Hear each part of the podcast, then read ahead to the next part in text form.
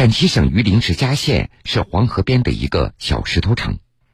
上世纪六七十年代，这里不仅缺水，还缺医，生活条件和医疗条件都非常差。一九六八年，北京姑娘陆生梅从医学院毕业之后，被分配到这里工作。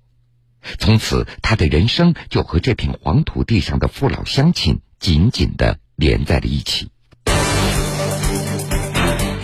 医者仁心，许下半生诺言。这里的人真的是最需要我的人，我就写下了我要为家乡人民服务五十年。不忘初心，为爱一生坚守。这可是出了名的好大夫呀！我就找他就感觉心里特别突呃踏实，不是亲人也胜似亲人。作为一个医生，为人民治病，没有退休年龄。五十年的坚守，铁坤马上讲述。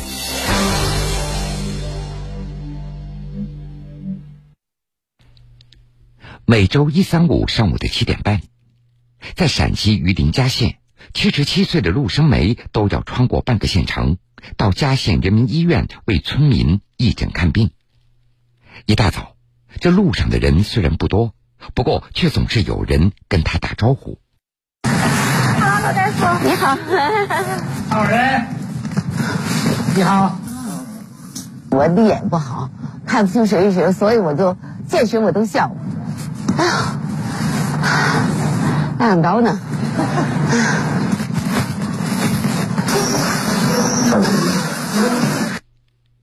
到了医院，换上白大褂，陆生梅没有了来时那略显疲劳的神色。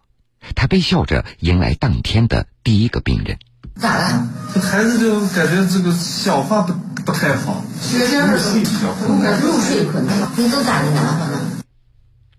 在给孩子们看病的时候，陆生梅她总是一边检查一边不停的跟他们聊天。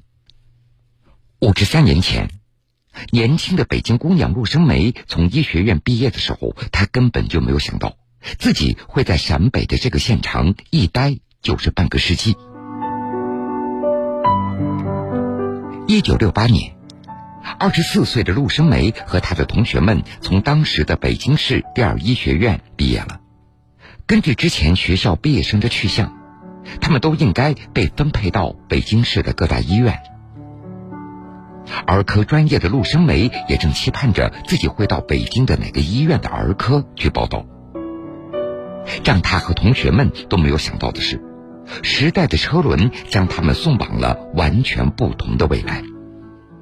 在我们毕业分配的时候，就是提出这个呃口号，就是服从祖国分配，到最艰苦的地方去。再有一个，把医疗卫生工作的重点放到农村去。所以我们那一年级，呃，一百六十三名同学，全部都分配到，嗯，都离开北京，没有一个留在北京。我们就一心就是说，嗯，党指向哪儿就打到哪儿。当年的十二月五号，陆生梅第一次离开北京，离开家人，踏上了西行的列车。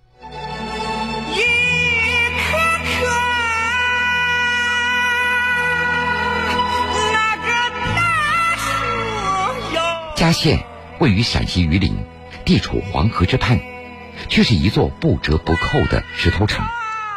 艰苦的自然条件也使它成为榆林地区最贫穷的县。陆生梅来到这里，他才第一次了解到，生活竟然会如此艰辛不易。比如喝水问题，因为它这个嘉县城是在一个黄河边的一个石头上，石头山嘛，高高的山上嘛，它它那个水只有从那个有一些枯井，枯井滴滴答答滴出些水，所以那么多人给分到每个人身上的水就很少很少。生活上的困难也只是一个开始。上世纪七十年代的嘉县。乡村医疗卫生条件非常不足，所有的医生来到这里之后，都需要承担全科医生的工作。对于儿科专业出身的陆生梅来说，许多成人的医学专业知识都要从头学起。你这个书，嗯，是原本就没有皮儿吗？还是？呃，不是，皮儿翻翻的多了掉了嘛。原先我准备把这所有的这个这皮肤科的用方，所有的集中集中一个就从从拿手写写一遍，还没来得及写。因为交通闭塞，陆生梅和同事经常要走着到嘉县的各个村送医送药，一趟趟下乡义诊。在这个过程当中，他也看到了许多让他痛心的事情。你比如说肺炎的孩子，他们把孩子左三层右三层的包来，背到背上，背到背上，孩子就窝着，又几层被子裹着。有的孩子打开被子以后已经被捂死了。在一次出诊，比较震撼我的心，就是一个破旧的窑洞，昏暗的灯光，妇女坐在土袋子上生孩子，其他的人揪着她头发不让她睡觉。啊，怕他血迷，真的让人很震惊。为了让病人得到科学的护理，在下乡出诊的时候，陆生梅他会经常住在病人的家里，直到病人康复，他才走。慢慢的，越来越多的嘉县人也知道了这个北京来的女医生。无论大人和孩子，只要生病，都会过来找陆生梅。有时正在吃饭，病人来了。陆生梅饭碗一放，立马就给人看病。病人看完了，这饭也凉掉了。这里的人真的是最需要我的人。在我一次出诊之后，回来写给党组织写思想汇报的时候，我就写下了：嗯，我要为嘉县人民服务五十年。在嘉县县城的一个窑洞里，陆生梅已经在这儿住了有五十多年了。这个地方也成为他在医院之外的第二诊室，直到今天，还有许多病人和家属还络绎不绝的找到这里。这可是出了名的好大夫呀！我们那边好多人都知道，就是以前平时小孩有不舒服呀什么的，都会来找他呀。就是平时就感觉就是吃点就是也药也不贵，而且看的特别好，就是吃点药就特别管用。而且陆大夫人也特别好，就感觉就是反正每次小孩有不舒服呀什么的，就就就就找他，就感觉心里特别突踏实。大点声音，时间长点啊。和大人相比，孩子通常说不清楚自己的感受，儿科医生往往要比其他医生需要更多的耐心。对陆生梅来说，给孩子看病一直是他学医的初心。能有一个独立的儿科，更是他到嘉县当医生的最大的心愿之一。穷人家的孩子头疼脑热也不咋看，作为儿科医生，我就想让这些孩子也能和北京的其他的孩子一样。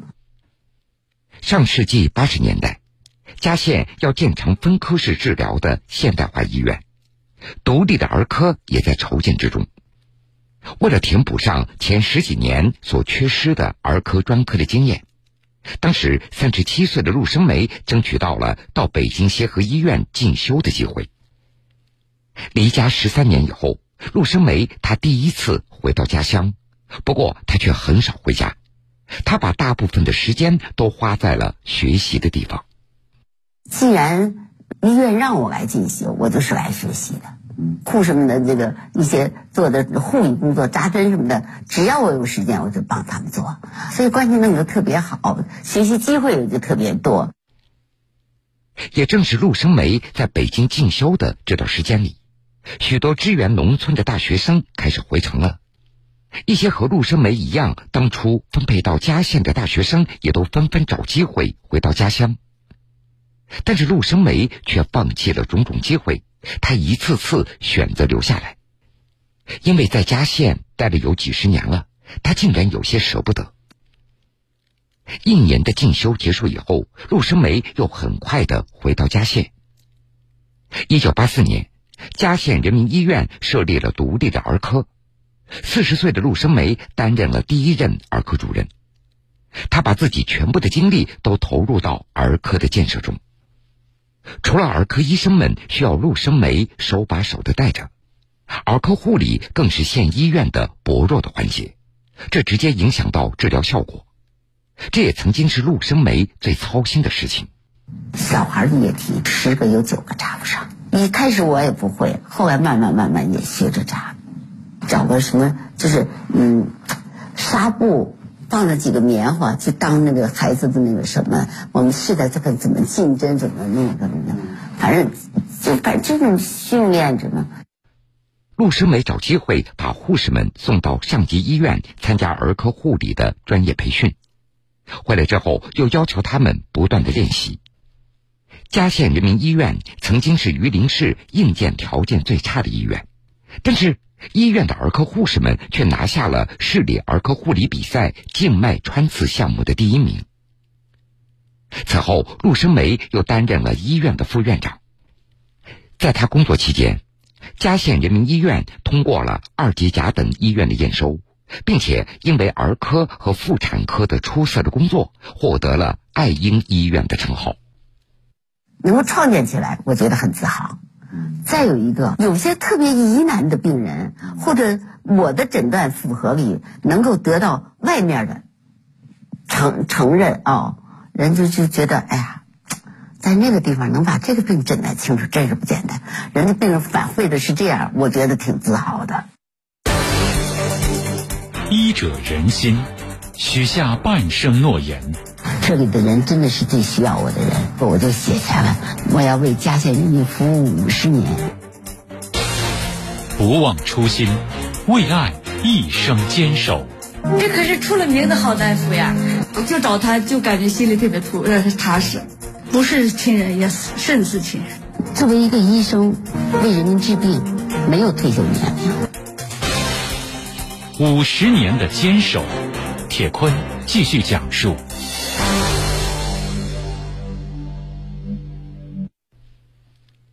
一九九九年，五十五岁的陆生梅退休了，她终于可以抽出时间养养花、练练字，在病人不多的日子里，也会去看看自己的老朋友。在嘉县，一家几代人都在陆医生这儿看病，那是常有的事儿。